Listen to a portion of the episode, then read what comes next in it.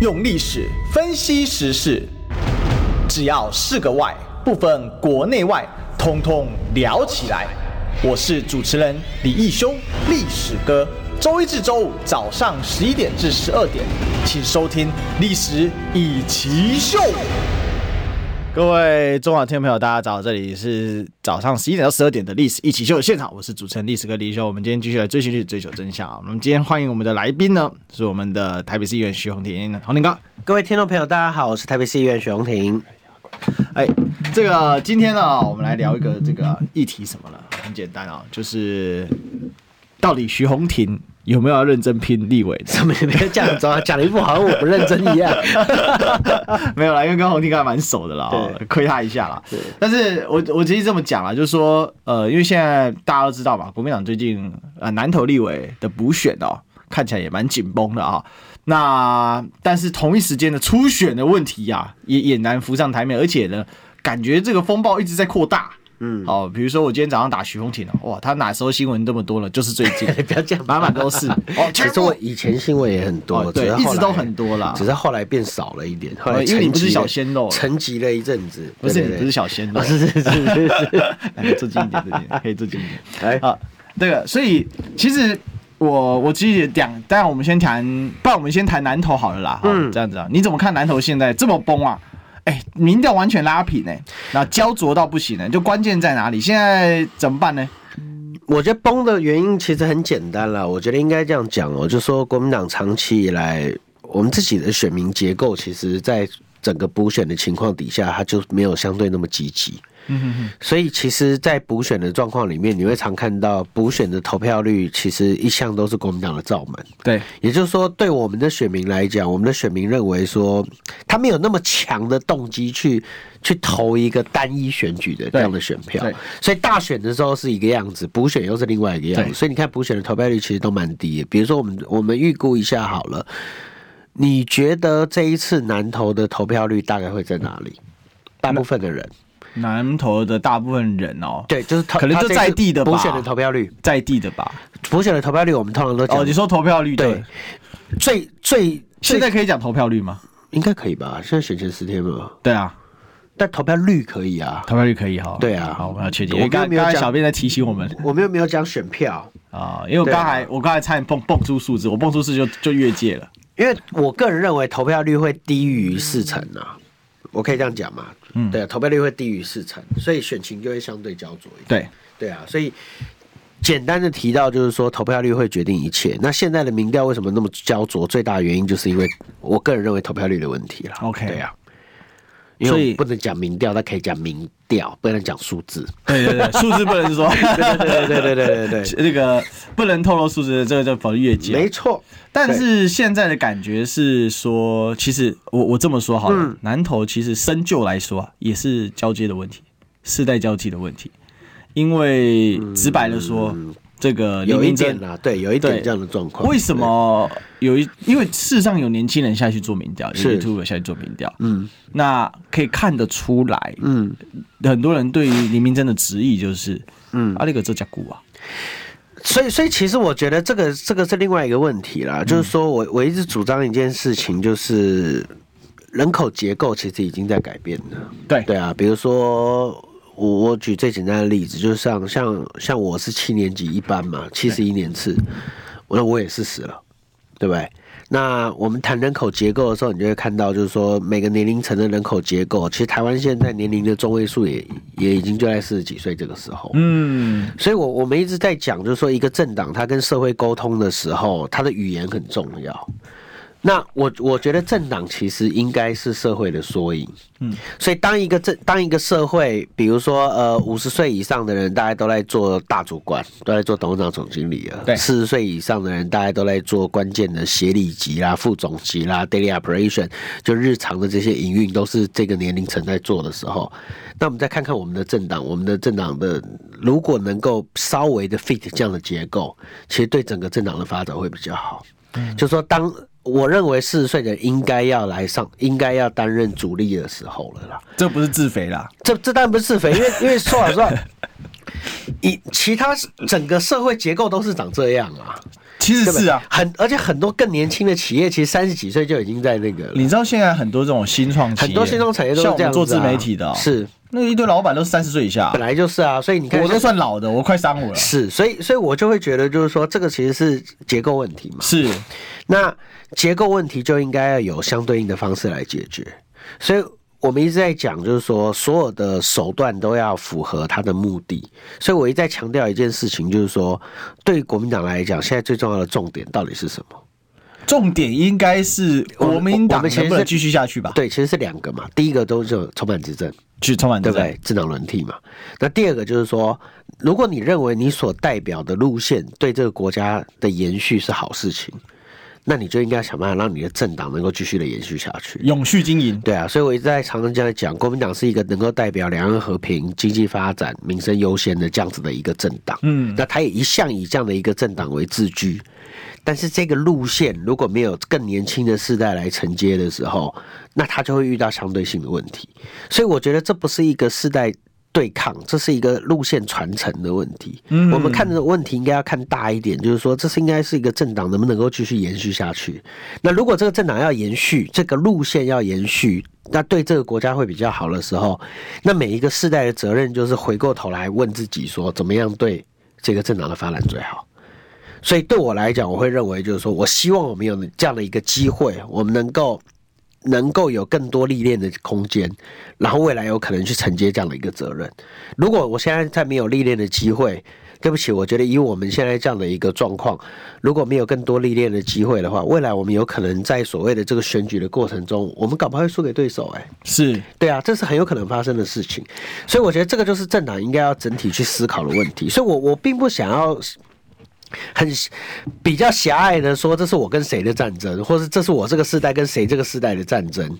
但是这里面其实最大的重点就在这，因为我们回过头来去看，我过去一直在讲，就民进党这个政党，对他的选民比较求新求变，嗯，所以他的选民，你有没有发现他们的世代交替轮替是很快的？他们很正常，会冒出每几个几年就冒出一些，而且他们明星新人，而且我觉得他们是以一个派系为主的政党，他们的那些明星新人是被派系培养出来的。对，而且派系会勒令前面的人要下来，是派系会叫前面的人下来。他会怎么叫呢？很简单，他告诉你说：“我把我的这个民意代表定义在业务，他就是个 sales。你 sales 做两届做做的还不错，对不对？他告诉你说：来来来，你上来，你做股东啊，嗯然后你去找一个年轻的。”来做 sales，所以你看，民进党是一个很商业化的政党，对，它的结构很商业化。可国民党比较不一样，国民党的民意代表比较像什么？猪，像中小企业，每个人都是自己一家。欸、你看，像我们自己要负责业务，自己要负责营运，自己要负责募款，自己要负责这个研发，对，对不对？包括我们想议题这些，都是我们自己在做。所以这个是个中小企业对什么？对控股公司的这种感觉。哎呀，那很难打，对不对？这是第一点。第二点就是说，在传承上面，如果政党没有扮演相对应的角色，国民党在传承这上面很难做。为什么？因为我的选民也是这样，我的选民传承不是我的考量。对，选民是在接受政治人物的服务的，所以对我来讲，习惯还有稳定，这个就是国民党中产阶级结构的思维嘛。对，所以。如果你自己政党不做这相对应的 placement 的话，基本上坦白讲，我觉得国民党要做传承，其实是很很辛苦的。我我突然发现，这个红林哥果然在这个金融商界待过。哦，对啊，所以我可以用很简单的。你这观点很厉害，很犀利，因为这符合两党的历史逻辑。本来就是啊，因为这个结构其实很好玩嘛。我过去常讲，其实我刚讲的是说中小企业跟控股公司嘛。是。可其实我们把它转换更简单的方法，啊其实国民党跟民进党现在的对抗是政党结构的对抗。这个结构像什么？你知道？像干妈店跟 Seven Eleven 啊。啊，是啊，柑仔店要再见啊。那干妈店为什么还活着？因为 location 好嘛，对，然后习惯性高嘛，因为早来早占位嘛。那干妈店要怎么打赢 Seven Eleven？只能升级啊。怎么升级法？第一个就，就做 merge 嘛，把 merge 成什么？嗯、把它并购，并购并成全家，全家就是你家。所以为什么为什么大家可以看到，慢慢的可以看到国民党好像有哎、欸、年轻世代开始团结起来了。对。对不起，我们不团结，我们根本都没办法。嗯嗯，所以我们一定得团结，因为传统那种中小企业各活各的这个模式的时代已经过去了。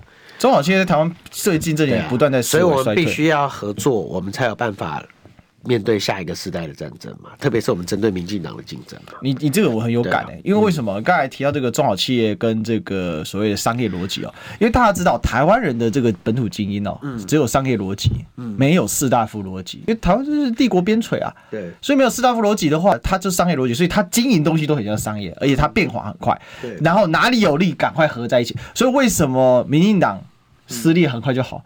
大家有共同利益啊，大家都是沟通啊，因为它是个控股公司，对啊，大家都是股东嘛，对啊，所以每个人的在同一艘船上。是。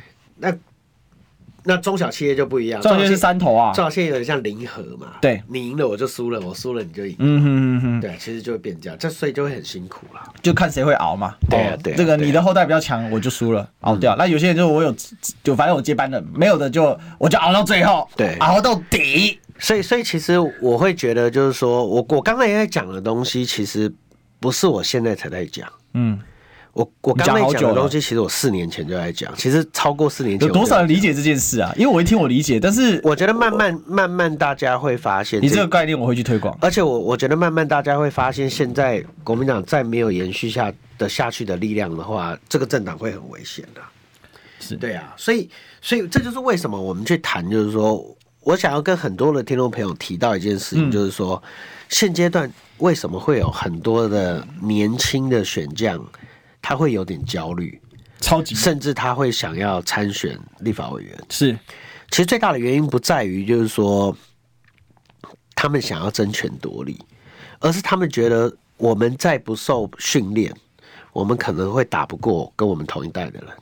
跟我们同一辈的民进党的对手，你就变万年议员，甚至就慢慢被议员。我我觉我觉得变万年议员，变万年议员也无所谓。说老实话，可是会慢慢消耗掉。很多人讲嘛，很多很多前辈讲说，你们等得起啊？我觉得。我们等得起中华民国跟中国国民党不一定等得起。嗯哼哼哼哼，对啊，我们现在担心的是这个，是这条路线我们办法继续延续下去。我突然想一句话：当当你看到很多很年轻的民进党的选将，那他是乘着所谓的这种明星光环出来的时候，那你你会担心一件事情，就是如果我们没有受训练，如果我们没有办法有证明自己的机会，未来我们有没有机会？在跟他们的对抗里面，我们有没有那么多 story？你很清楚，现在的选举是在讲 story，是的，是在讲宣传，是在讲包装，是在讲行销。那这些部分，如果我们没有办法事实的证明自己的话，那你就会被定义成什么？相对比较旧的产品嘛。老，所以其实你看，你看我上一代，我觉得，我觉得现在最有趣的一件事情就是，你看很多人讲说什么你照镜啊，你怎么样啊？我我我比所有二零一八班的人都还早一届，我是二零一四班的，是啊，很少人知道，对不对？因为我我知道你当好几届，也很少人知道我们我自己在当议员之前，我还当了十二年的助理，对，所以我觉得这个是这个是一个历练的这样的一个状况。就我怎么看这个政党，然后我后来在看这个政党的时候，我会其实会以这个政党有序发展的角度来看，就我们必须要培养更多的人才。如果我们没有更多的人才，我说老实话，在选举的过程当中，接下来这个是。接下来整个人口结构改变，那这个问题会更大。其实我觉得第一个你很 lonely，你知道吗？嗯、对啊，对啊，这个是一定的啦。你同你在从我们回到刚才经济学的逻辑里面，其实从产品的逻辑来说，你是个奇迹的产品。对，就你同期所有开发产品都挂了，没错，根本没就第一线先上架那一线就扣挂了，对，通通在产品研发期通死，然后只剩我们还活下来，对，而且是莫名其妙活下来，因为大部分人在助理这一关就死翘翘了嘛，那做万年助理他能怎么办？没错，然后国民党丢掉中央政权能杀人的地方又很少，对，然后其实就算有，你看马英九八年他也不是他也不要明代进去啊，对啊，这就很可惜啦，这就是说你有没有办法让你。我我我我过去在讲一件事，就每个人都需要生涯规划，每个人都需要在这个地方他有成长的空间。如果没有，其实没有关系，没有就是我们自己做选择嘛，对不对？如果我们觉得在这个地方我们没有继续发展的空间，我们也可以选择离开啊。是对啊，所以在在这个问题上面，我一直主张一件事情，就是我不会很想谈世代交替，我我希望多谈传承。嗯，而且这个传承不只是什么，不只是世代的传承，这个是一个路线继承的问题。这个国家需要。这个政党继续维持这条道路，否则其实你看，我们最近在看美中的关系，我一直跟很多人强调一件事，我不是很喜欢听到什么台美关系史上最好这句话，好不好是感觉问题。真正的好跟真正的坏是要靠手段跟情况来决定的嘛？有，我们有布雷车啊。对，所以所以我会觉得，就 比如说，你看，像大家讲说，哎呀，我们终于有外交突破了，我们我们去跟美国谈军事交流合作，是，我就会很紧张一件事情，就是。为什么我们这个时候要去谈军事交流合作？好乌克兰是因为你们那边有特别的情报，我们可能有危险了，我们才要做到这样子的部分吗？而且他这是用营级训练去，所以我还是我我还是很希望一件事情，就是除了你外交部跟大家讲说现在是台美关系最好的时候，我也希望外交部长回来要正式开记者会，告诉我们说我们现在的状况是什么。然后很负责任的跟民众讲，我们需要担心吗？还是我们不需要担心？因为我们有了什么？我们拿到了什么保障？还是我们拿到了什么样的一个安全的这样的一个结构？这才是应该我们要讲的东西嘛。所以，而不是说，你看现在，其实我觉得现在整个国家很乱的，都在都有时候都在打烂仗。前几天大家一直在讲说，拜登有什么毁灭台湾计划嘛？我在看那个。句子原句的时候，因为对不起，我之前也负责一些外交的部分。是我在看那个原句的时候，我一看根本没问题啊。他讲的是什么？记者问拜登说：“有什么比乌克兰新保守主义还更灾难的东西？”然后拜登说：“毁灭台湾。”更灾难的东西叫毁灭台，所以这个语句叫双重否定嘛？对。那毁灭台湾是确实是个灾难啊，没错啊。那我们外交部干嘛解释？对不对？毁灭台湾确实是个灾难啊！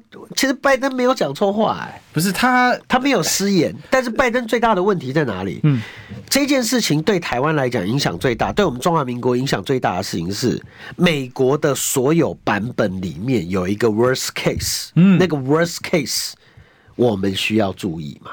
嗯，这个这个才是重点嘛，而不是说啊什么毁灭台湾啊，现在大家在那边吵，这个这个问题其实真正认知在看的时候，你要很认真的去看这件事情。就你在你所有的 scenario planning 里面，包括你的兵推，包括你各种剧本里面，那个毁灭台湾的剧本到底是什么？所以我今天外交部如果真的要发言，其实我要发言的是，我们注意到美国有这样子的一个发言，但我们会尽全力阻止最坏的情况发生嘛。然后我们也希望。在这个两岸的局势里面，美中都能够什么？都能够保持和平的状态，互不挑衅嘛。因为我们夹在中间，我们并不希望那个，这就是我们的态度嘛。你外交部应该要展现这样的态度啊。他结果你你讲什么？说拜登失言，对，然后所有的媒体都打拜登失言，然后只要说拜登没有失言，去强调这件事，通通都是认知作战，那就是以美论。对，然后蔡这里就被定在那个这个侧翼的板子上，全部在射他。对啊，所以所以我觉得，我觉得就是说，我不是很主张说用情绪来决定事情。嗯，这个国家其实真的应该要认认真真的实打实的来看事情了。对啊，其实这件事很有意思哦。就刚才讲白了，其实就我们一开始感叹嘛，这些事情要历练，那你要能够进到中央的政务官体系啊。你做台北市议员讨论这个。变成说这是你的兴趣，对，这是我的兴趣，就变业余的兴趣，然后变成你在可能在这轮节目上，或者是你自己的发言，可以多聊，有一些谈资在嘛。对，对对。那其实像这个事情有没有一点深度？其实这也很有深度嘛。布林肯在希拉蕊通油门的时候，电油门的时候就被挖出来，他就是。这个弃台论的啊，那个是苏立文，苏立文，然后说错，苏立文。就是嘛。那苏立文现在在干嘛？苏立文转，他现在是美国国安会嘛。他苏立文转录了一篇文章，那是美国的一个学者叫 Paul Ken，嗯，Paul Ken 写了一篇文章叫 Say Goodbye to Taiwan，对，就是说我们是不是应该要选择一件事情，就是用台湾的这个角色，然后来跟中国大陆做交易？怎么交易法嘞？因为你知道美国中国大陆拥有很多美国公债啊，对。他然后呢，他就说，我们是不是用台湾议题来跟他们做一个 trade？嗯，然后希拉蕊就回了一个字，说这个是一个蛮 interesting 的事情。但大家不要忘记，苏利文他现在正在一个很重要的一个位置上面，他曾经有做过这样的一个事情。那我不当然事过境迁，现在时代都不环境、时空背景、环境都不一样。只是就是说，你要相信一件事，每个人在做事情的时候，他都有很多套剧本。而且他是有思维范式，他会有思维轨迹，是，他是有一个 range 的嘛？是，所以我讲了嘛，最差的 worst case 就是他的 worst case 就是毁灭台湾，就是弃台嘛，就是弃台。然后最好的状况就是哎、欸，不会发生战争嘛。那我们当然要尽全力的往另外一个方向去发展，然后阻止这个毁灭台湾的这个事情发生。所以我认为说外交部应该去解释这一块吧。去把这背景科普给大家，大家就不会那么疑虑了嘛。然后就说为什么拜登、啊、老拜登脑袋瓜会存在这个？因为他的主要，而且我觉得外交安全幕僚就是在想这个啊。而且说老实话，我们稍微多谈一点外交的部分，就是说。外交部也不用去讲说什么以美论这件事情。其实你知道那个谁啊？那个他现在奉赖清德之命。最最近最近美国他们自己就在讲啊，CSIS 里面有一个很著名的学者叫 Powers Regis 嘛，嗯，他自己就在谈，就是说我们应该要跟中华民国的民众解释一下我们现在的半导体策略，嗯，否则他们会认为说我们的细盾现在正在被摧毁嘛。所以他们美国人自己也在讲这件事情，就是说。其实我们的半导体政策容易让人家怀疑呀，是，所以所以在这样的一个议题里面，你可以看到，就是说我我觉得外交是一个很具层次性的东西，所以你不能够否定任何的一种推演。所以你说以美论这些东西，我就说美国应该我们要跟他合作。然后呢，在合作的过程之中，你必须对他的思维你要有理解。对，所以我很我蛮我蛮常引用一个日本学者的讲法，他说对美国的态度是很简单，要活美，活美的概念就是活用美国。嗯哼哼，你要知道美国的政策方向怎么走，然后你做出对你国家最好的选择。是，这个就是我们的责任嘛。所以其实我我觉得现在的这个这个部分，所以讲的长远一点。为什么我们提到就是说，对我来讲，我会认为国民党的世代传承这么重要？是，因为我们现在扮演的就是美中冲突下面那个比较冷静的角色。嗯，美中现在的剧烈冲突，两岸，我们台湾是不是个棋子？绝对是个棋子。但就算我们是个棋子，我们也要做一个什么？可以冷静下来的棋子，而不是所谓的跟这边跑或跟那边跑的这样的一个部分。任何的选择都会让这个国家更危险。我觉得现在就是一个冷静的时候。所以，既然这条道路这么重要，这十年美中冲突的大局大势已定，已经进入所谓的休息底的陷阱，对不对？那如果是这个样子的时候，国民党的路线就很重要，因为我们是个冷静的角色。嗯嗯嗯。所以我们要做这样的一个事情啊。嗯。那如果我们因为政党没有办法延续下去，因为世代没有办法继续传承。而让台湾、让中华民国没有这样的声音，而让台湾变成一个所谓两边这样子摇摆的旗子的时候，那这国家就完蛋了。其实这件事很很重要，就是说你当棋子也就算了，对不对？搞不好当棋盘呢？棋子又是棋盘，那不要当盘子就好。哎，对，现在已经哎，以美论不能以啊，对对对，以美论，但是以广告论那是不可以的，进广告。你知道吗？不花一毛钱，听广告就能支持中广新闻。当然，也别忘了订阅我们的 YouTube 频道，开启小铃铛，同时也要按赞分享，让中广新闻带给你不一样的新闻。用历史分析国内外，只要是个“外”，统统聊起来。我是主持人李易修，历史哥，请收听《历史以奇秀》。欢迎回来，这里是历史一起秀的现场，我是主持人历史哥李修。我们今天的现场大来宾是我们台北市议员徐荣林，各位听众大家好。是这个今天啊，我们来谈这个什么了啊？其实还是谈一个这个，刚才其实谈了一点国际，但是谈国际其实大家发现，哎，宏庭哥对于这个国际议题啊，这个很有饶有兴致哦。其实可以谈出很多不一样的，因为说真的，我们也访问过比较资深的委员嘛，嗯，哦，也是贵党的，是。对，他们谈法跟你谈法就不一样。嗯，他们逻辑跟你逻辑就不一样，嗯、他们的框架是上个世纪的框架，诶、欸，可能是他们会接受一些新的 information，但他会用上个世纪的框架去解释这件事。嗯，那再话说回来哦，刚才我们谈了半天说，说这个老拜登说，呃，这个台湾对不对？毁灭台湾哦是最惨的。嗯，那大家就开始各自解读。哎、欸，这里面民进党就开始认知作战嘛，新一轮的通通都是拜登口误口误口误口误，谁敢讲？这个要毁灭台湾，通通都是假讯息。对啊，然后只要谁踢了，他通通都是这个在跟我们认知作战。那他在做你反认知作战。那这个其实就是最近的焦点嘛。你看最近巧芯被打得很惨。是。那可是巧芯的擅长就是破认知作战，他连他连签名都被抄了嘛。对。所以这就是说，因为我们刚才谈到一个问题，说世代的问题在哪里？其实现在问题是环境在变。对。但是人是有一定的所谓的依赖路径的。对。那没错。那如果说这个依赖路径在选民服务这一块很黏着的话，其其实正常来讲，你要挑战也不容易。所以最近有一个民调嘛，哦，这个赖斯堡委员做的民调说，我民调赢徐宏庭啊，嗯，好，那你怎么看这件事情？那这个是对于所谓我们要讲说，如果真的要再选的话，那赖斯堡委员很有可能又继续连任下去。那就是刚才你提到的，那这样的话等于整个结构没有更新，没有人传承火炬，嗯，那对国民党不利啊。所以我一直主张一件事情，就是我不会很，我不会去谈，就是说谁民调赢谁啦，因为坦白讲，自己做的民调都有 entity issue 嘛，嗯，对不对？我今天也可以讲说，我自己做了一个民调，我赢很多，那问题是，呃，一定赢历史哥啦，对，因为问题不，因为那问题是，问题是有意义吗？对不对？就是说，如果我们的层次还在彼此之间的竞争的时候，谁赢谁重要吗？谁赢谁，谁赢谁有比这个国家能不能继续延续，跟这个政党能不能继续发展重要吗？嗯，坦白讲，年长者赢年轻，年赢比较年轻的，这是必然会发生的事情，不是吗？资源、人脉、金资源、人脉、金流都是这个样子嘛。嗯、他在他这个选区里面，他本来就应该是他的那个，他应该就是最强的。对。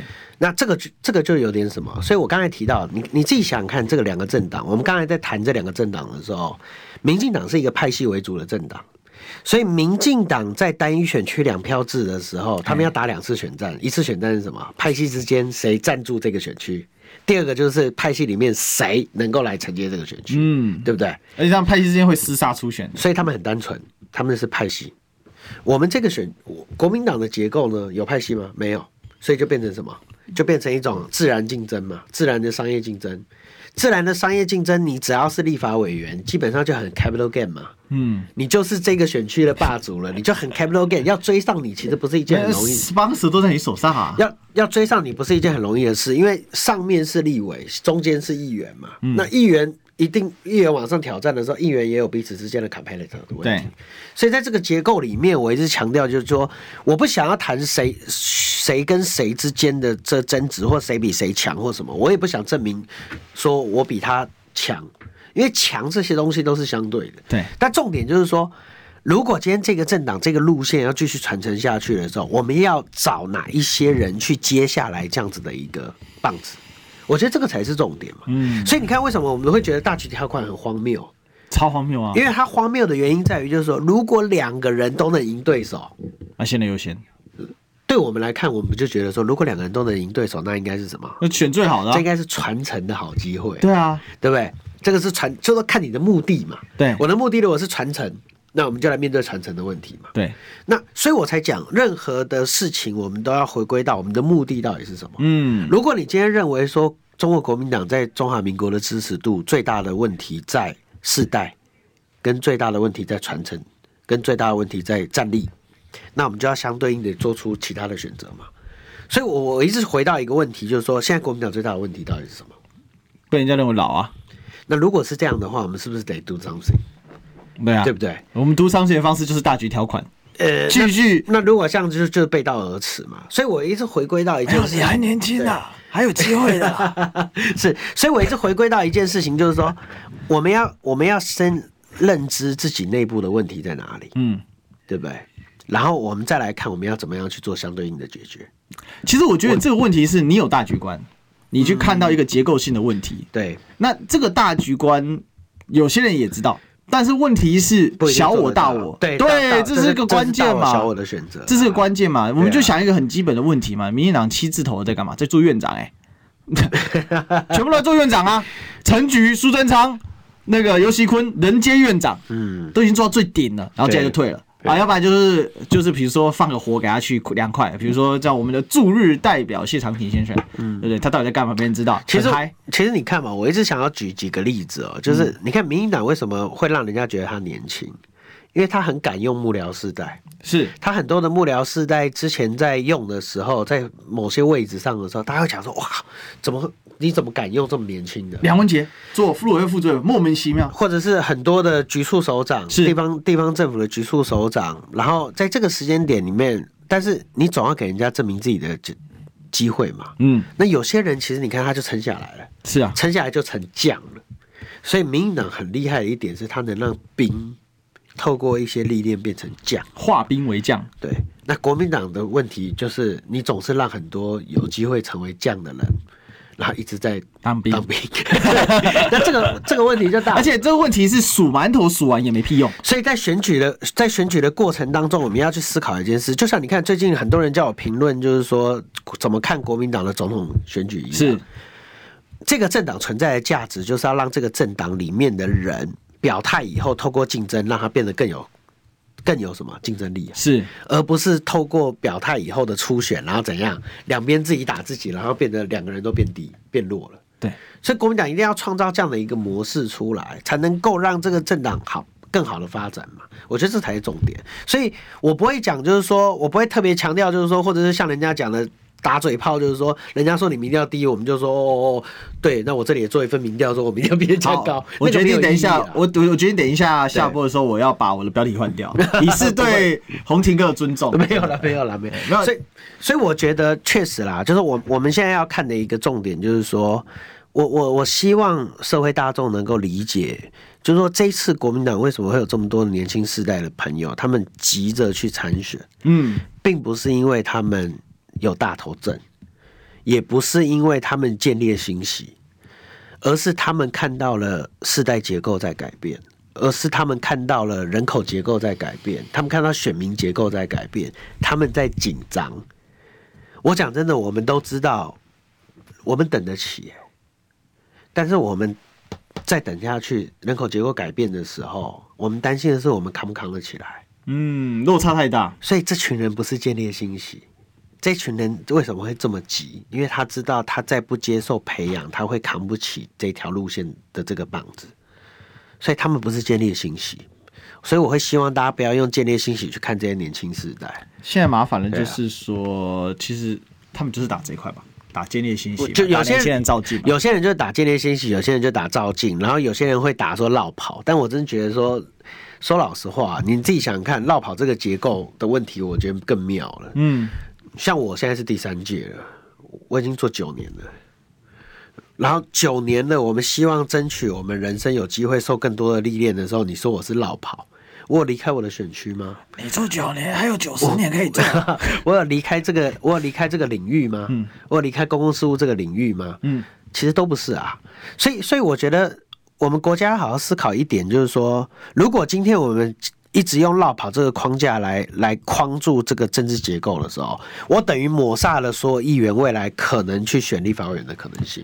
其实我那这个其实是不公平的，而且我我其实我我是真心相信一件事，嗯，年轻世代为什么要去从事公众事务？其实最大的价值就在什么？他可以帮这个国家、跟这个城市、跟这个社会去创造更多可能性。对啊，如果他没有了，就没办法了。比如说，如果哪一天我觉得我不是一个有创造力的人的时候，我也应该要离开这个位置。嗯，对啊。不过从你刚才一番解析国民两党，我认为熊廷哥担得起这个担子。没有了，没有了，没有。就我我是不是说了哈？我访问过这么多人哦，尤其国民党的朋友特别特别的多嘛哈。但是要能够清楚看清楚这个结构的危机的，没有很多人。面对结构，我直白的讲，嗯、比如说嘛，人千千百百种嘛，世代也就是一种宽泛的名词嘛，什么 hashtag 都可以讲。有些人七十岁在当抖音网红啊，嗯，他也是哇，手机用的一顿操作猛如虎嘛，对不对？对对，那个你看那个宝可梦阿贝，他妈他一次可以操作三十 只手机，你行吗？你不行吗？所以我觉得有些东西是怎样，思维跟不跟得上？对，你能不能跟得上社会？一个政党啊、哦，其实政治不像产品啊，真的，你 fit fit 市场。不是产品好坏的问题，是市场现在市场的选择是什么？市场结构跟市场流向。我们用车子看就最清楚。对啊，比如说 Wish，要不是 Toyota 强行把它淘汰掉，Wish 再战三十年啊，因为它是个好产品，它 fit 市场需求嘛。对对。但是 Toyota 不要嘛，所以要把它废掉了嘛。是啊，对不对？那像神 A，那更更别说，那更好玩。以前那个摩托车大家是最有感的嘛。对。比如说 Kimco 的一些这个什么 GP。G P 简直再战三十年了，现在当然是不行的啦。对啊，所以所以我一直强调，就是说，确实我我还我还是认为，就是说，年轻世代的责任就是在创造更多的可能性啊。嗯、这也是我过去讲，你看，呃，我稍微自吹自擂一下好了。对对，对我在我的议员任内这八年来，除了平常大家讲的路平灯亮水沟通以外，我其实我最自豪的有几件事。第一，U-Bike 的保险是我做的哦。U-Bike 的公共责任险跟意外险都是我做的，强制险、意外险都是我做的。再来，去年才刚上线的一九五九动保专线，是台北市领先全国，这也是我主推动的。那这两件事情，我敢讲，没有如果我没有做议员就没有了。是，但是我我觉得我们有创造出这样的可能性，或者是你看最近大家在谈一二兵。大家可以去 Google 我的这个名字，然后后面加一个三 D 交通证件。二兵后面开一条新的道路，就是我第一届参选的时候我提的证件。那这个这条路原本是去年十月要完工，但现在因为缺工，所以今年八月确定会完工。那它会未来会改善整个文山区的交通。哦，那不盖会死人的啊。所以你看，还有我们在讲捷运南环线，南环线过去其实没有一个住在文山区很清楚状况的人，就是说。他在设计他的这个路线，所以南环线居然没有办法变成一个环状线，它没有跟什么，没有跟东区跟市府这边连接在一起。南北线一直不见啊。是，那它只是从木栅往新店走，然后绕一个外围环圈，绕一个 C，一个城市的 C，它其实变 C 型线了。对，它变成一个 C 型线。所以我后来一看，我说我从小到大就在木栅长大，这个捷运如果没有办法接到所谓的东区市中心的时候。那基本上它就不是一个环状线，对。那这个捷运的运量就不会够，运量不够，这个这条绝对亏本的，亏到一个亏死。到姥姥家，嗯。所以后来也是因为我把动物园跟象山站连在一起了，所以南环线最南端的这一条，它现在其实是用所谓的这个东延线来做啦，对，用新的这个东环线的最南端这两。这一站来做，但其实它就是把南环线正式的跟新一计划区这边都在一起。那这也是我做的，所以我觉得说光光这几件事情，我说老实话，其实最近我自己在思考，假设有一天我没有办法去创造更多的可能性的时候，我我也可以很认命的就退休了，因为我觉得至少我有做到这几件事。对，那这几件事都是在为这个区域创造更多的可能性嘛？对啊。所以我们要创造广告的可能性，我们进广告。听不够吗？快上各大 Podcast 平台搜寻中广新闻网，新闻还有精彩节目都准时推送给您，带您听不一样的新闻。中广新闻，用历史分析国内外，只要是个“外”，统统聊起来。我是主持人李易修，历史哥。请收听《历史易起 SHOW》，欢迎回来，这里是《历史易起 SHOW》的现场，我是主持人历史哥李易修。我们今天来欢迎我们的现场大来宾是台北市议员徐宏庭宏庭哥。嗯，谢谢各位听众朋友。我们刚才其实很认真的看了一下 YouTube 的留言哦，对，我也欢迎大家空中的朋友可以加入我们 YouTube 啊、哦，呃，来一起聊天啊。那反正呢，就是周一到周五十一点到十二点嘛，哈，如果大家喜欢历史课的节目的话，啊，欢迎多一起来分享讨论哦。那我觉得其实今天。谈的很有感觉，就是我知道，因为传传宏庭跟提纲没什么用啊，因为他他就我我觉得其实很好玩，我我用一个比喻哈，嗯、我刚才看到一个朋友的留言，是他提到演艺圈，对。其实你你用演艺圈看这个事情也更清楚。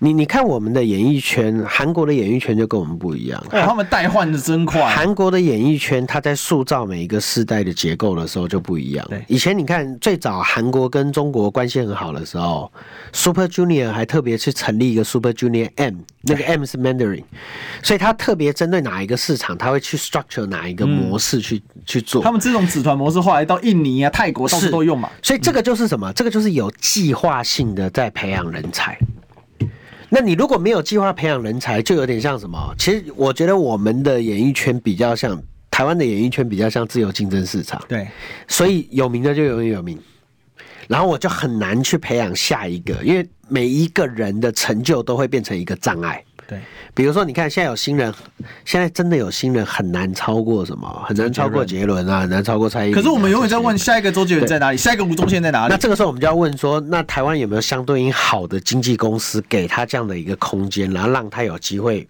怎么样成就他？哎，成为。韩国这是很好对比，因为韩国连电竞都搞，所以你看，所以你看韩韩国很多韩剧啦这些，他会把他会用品牌的概念。你看他，他们所有的韩剧，他都会去用所谓的置入啦，会去成就明星，或成就一个品牌，或成就一个咖啡厅，成就一个市场。所以这个是这个是很清楚的。所以我一再强调一件事情，就是说，如果市场是长这样，那政党就必须要扮演这样的角色。其实现在最要命的是说，一个政党它不能脱离人民社会结构嘛。对啊。可是政党它当它不仅跟人民社会结构有差异的时候，我就问国民党的中位数在哪里嘛？年龄中位数在哪里嘛？我就问这么，你敢讲吗？你历任党主席敢讲？其实江启臣要把它点出来。是啊，所以我过去在讲嘛，我说政党就像一个小社会嘛。可是他现在麻烦是用制度给你搞垄断了。那你现在要看，就是说这个政党的世代结构跟社会的世代结构像不像？嗯，对不起，有点落差。不，对不对？落差不少。那那这个时候，这个时候就是普遍大。那这个也是，这也很妙的事情。这同时也是社会大众对你的认知啊。是啊。那这个时候其实，所以人家老 K 嘛，所以你的支持度就会有你的天，就会有天花板嘛。这就很有趣。民进党再烂掉下来，但是流动到民众党去。是，所以，所以我觉得，我觉得我们现在必须是做点事情的时候，就是要有一些结构啦，去做到这个样子。所以我一直不主张，就是说用自由市场的方式，两边修书杀到见骨，然后怎么样？要系统啦。那我们希望说你能够系统性的去讨论这这个问题。所以我一再强调一件事情，就是我也希望民众可以往这个角度来看，这群人他不是出自于躁进，他也不是出自于他自豪，他也不是大头症。他也不是觉得说好像国民党现在要顺风顺水，相反的，他是看到国民党接下来十年要面临到很恐怖的世代结构，国民党未来的十年会遇到很危险的人口结构问题，所以他们才想要在这个时间点赶快出来去承接更多的责任。他是出自于恐惧，他不是出自于那个、欸。你看我们广告今天谈到那个问题哦，如果你的传承完全靠生老病死，要命啊！是啊，真要命啊！那那你完蛋了。你一定断，所以这个问题就很麻烦。嗯，所以我一再强调，就是说，我不希望大家来谈，就是说，世代交替要透过所谓的这种你死我活的这种相杀。嗯，我们要讨论的就是说，请大家看清楚一件事，也拜托民众支持一件事情，就是这个政党确实需要传承啊。那如果这个是政党需要传承，我们也希望民众可以换一个角度去思考这个问题。这些人都不是不好，每一个人都都还都在这个。这个领域上，都在这个公共事务领域上待过很长的一段时间，能上来都不容易了。对，他们不是不好，他们是希望他们有这样的一个机会，我们每个人能够在这个世代传承跟路线延续的这个结构里面，找到自己最好的位置嘛。对，我觉得这才是重点。所以现在就是讨，现在就是思考这个问题的时候啊。但是问题在于说，意识到这个问题不代表做得出来。对对对。那如果制度的设计本身对这个。不友善的话，其实是更大的麻烦。对，因为我们直白讲，赖清德在选党主席之前就直接讲，哪有选的有选，对，全全部都给我回归到全民调。而且民进党很快反应了，二零二二年就是蔡英文当蔡皇嘛，对，那全部给你，几乎不给你初选嘛。尤其像县市长太扯了，只有屏东有初选，没错，那屏东初选选这么难看。那就是因为强行介入拉扯，你看潘孟安现在，当然他还有一些其他因素了，但是潘孟安本来跟蔡英文很好的哦，是，那现在若即若离，有点偏到赖清德那边去。所以你可以看到，其实很好玩的事情是，你在看民进党的时候，你会发现，其实他的民他有点结构化、国民党化。嗯，现在民党的政二代比国民党还多哎、欸，哎、欸，超多，对不对？你看我，我算是少数完全跟政治无，我的家庭跟政治完全无关。我就说你是个奇迹产品，对啊，所以才从助理这样一路这样上来。嗯、所以你看，当你看到民进党也在结构化，当你看到民进党也在因为结构而老化的时候，其实这就是什么？这就是国民党发展的机会啊。但但是见贤思齐，见不贤的内自省。对，结结果我们现在如果看到他这样子的时候，然后我们还说嘿嘿，你看，那我们就继续这样下去吧。那就很可惜嘛。所以所以你可以看得到，就是说我还是强调一件事：民进党是一个很聪明的政党。对，你看赖清德为什么在这么短的时间之内就赶快把总统初选的时程定下来？因为他第一他知道什么？他知道他自己他也怕夜长梦多。对。第二，他知道。国民党现在卡在这个问题上面，所以他就想要做给民众看，就是说，你看，我一方面又可以解决自己的问题，一方面又解决我政党的问题，我赶快的去把初选的时程拉出来，顺便踩国民党一脚，然后顺便踩国民党一脚，又跑又又帮助自己哦，又踩到国民党一脚。嗯、你看这个策略其实很聪明，一招两次。所以你从这样的一个态度里面，你就可以看得到，其实他是一个完全准备好，而且已经准备硬吃。这场选举的人，嗯，那面对这样的敌人，我们更要谨慎嘛。对啊，其实，在这一个这个里面哦，其实危机的酝酿是很快的。对，那很多人还是沉浸在这种二零二二的大胜当中。但是事实上，当时大胜，朱立伦就讲了吧，就是菲律阵营的胜利嘛。是，那菲律阵营的胜利是什么意思？那就是民进党太失败。对，那就是讨厌民进党的氛围太那个了。其实我很喜欢举一个例子哦，嗯，就是说有有人在讨论说，哎、欸，民进党在砍这个军工教的时候，哎、欸，那跟我没关系，嗯，哦，民进党侧翼在打新语法师的时候，那是佛教徒，跟我没关系，对，对不对？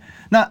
民进党政，民进党在打徐巧芯的时候，那是政治人物，跟我没关系。对，就民进党现在弄蛋的时候，跟你有关系了吧？整天扯蛋啊！哎、欸，我吃素没关系，好，算你狠。对，所以我觉得就是说我我也主张实打实来看事情啦。其实你看很多东西都是可以透过实打实的讨论嘛。是，你看我们那时候在讨论当初他们在做所谓年金改革的时候，其实最大的问题在劳保，不是吗？对啊，结果劳保的问题现在还没解决、欸，不解决就是说用公保是最不会破产。所以我那时候的比喻嘛，今天军工教劳这四个口袋都有财务问题，是。劳的问题最大哦，等于是船上破的最大一个洞，就你去补另外三个，对不对？最快破产的，最最快破产的、啊、没有最快破产的是军啊，军，但是军的财务结构比较不一样，而且它比较小。所以你你你这时候就看就哪一个问题需要解决，然后能不能，然后你现在解决了这三个小的，然后大的你现在放在那边烂，那那对这个国家来讲，其实我们真的有认真在做事吗？没有，完全没有。你有认真的在面对所谓财务的问题吗？没有，因为他是选举思考嘛，因为他完全就是选举思考，然后完全、就是、切少数的人捅大数，对，完全就是在做政治操作而已啊！你看鸡蛋的事情，其实其实也是一样的问题、对啊。对，你可以把数字拿出来，实打实的告诉大家问题出在哪里，但你不做，你一直跟他讲说，现在连鸡蛋的事情都要凑到所谓特别条款里面、特别条例里面。欸、有趣的是，侧翼还在说谁说缺蛋，对不对？对 连我们的严批对不对？炎亚纶天天大放厥词，我天天吃蛋哪里缺蛋？对不对？我天天洗澡哪里缺水？你买得到，并不代表没有这个问题发生嘛。我跟你讲，对啊，就连家家乐福最大间，台北市最大间内湖吧，那新北市最大间新店吧，我两天都去了哦，没蛋。对啊，只剩放木蛋啊。而且，但是所以是你穷吃不起，不是没蛋。而且政党的责任在这个时间点，政治的责任大家应该很清楚。现在就是什么？嗯，有可能引起恐慌的时候。对。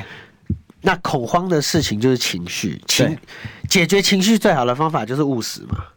所以你你要不就是把整个数字蛋的数字铺出来，告诉大家说，你看我们现在每年的每天的需求是多少，每天的生产是多少，你讲出来就好啦，大家不就很清楚？哎，很清楚，很清楚，民众就不会担心了嘛。你今天只要告诉大家说，哎，其实我们的生产无虞啦，是。然后呢，大家的这个需求有没有看起来我们是都能够配合的？那就就 OK 啦，所以你看，台湾有时候我们的市场就会发生这种一窝蜂的状况，比如说当年的卫生纸，现在的蛋，常常会有这样的一个情况，就是在这种时候，你才要知道说政府的角色更重要，就是你能不能够扮演那个让大家冷静的角色。其实讲蛋这个是最有感，为什么？因为蛋是一个很简单的算术问题，一只蛋一只蛋鸡哦，盛产期大概零点八到零点九，最高不会再超过。是，那老母鸡是零点五到零点四，对，那这是很好算的嘛。几只老母鸡多少？这这个数字，而且你农委会可以现场算给大家看。我相信国人只要有中学程度以上，基本上不难理解。是啊，就是说你遇到一个事件的时候，政府有两种方法。很多政府是我可以操作民众的情绪，是，然后然后借此获得政党的利益。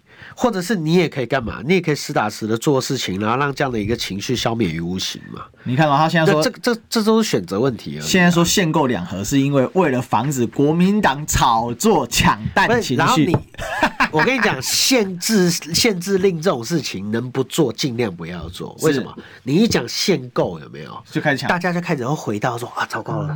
然后每个人就会想要囤嘛。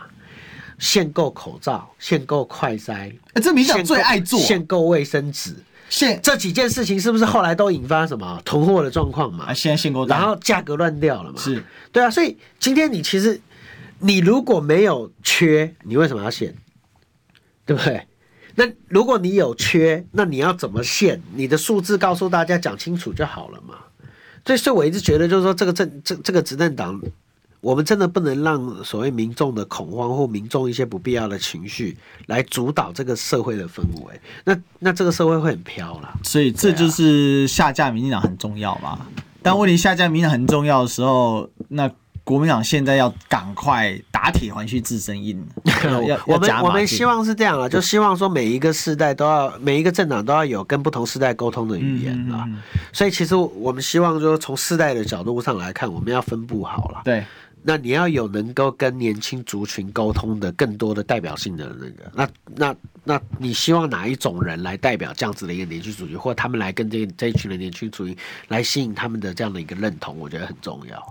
对啊，如果现阶段国民党的整个组织结构还是以所谓的某某年龄族群为主体的话，那其实在先去扎卡开心，在未来的选举，在未来的选举里面，在未来的人口结构里面会非常辛苦了。没关系，其实还是年少轻狂总是诗啊！哎呀，我我我不是这样，我我我没有说一刀切的说年龄一定是个问题，但是说老实话，我我讲的重点其实在传承啦。是啊，我们今天谢谢宏庭哥，很重要，很精彩哦。OK，好，那我们历天历史一起秀到这里，那我们就明天见喽，好，谢谢，拜拜。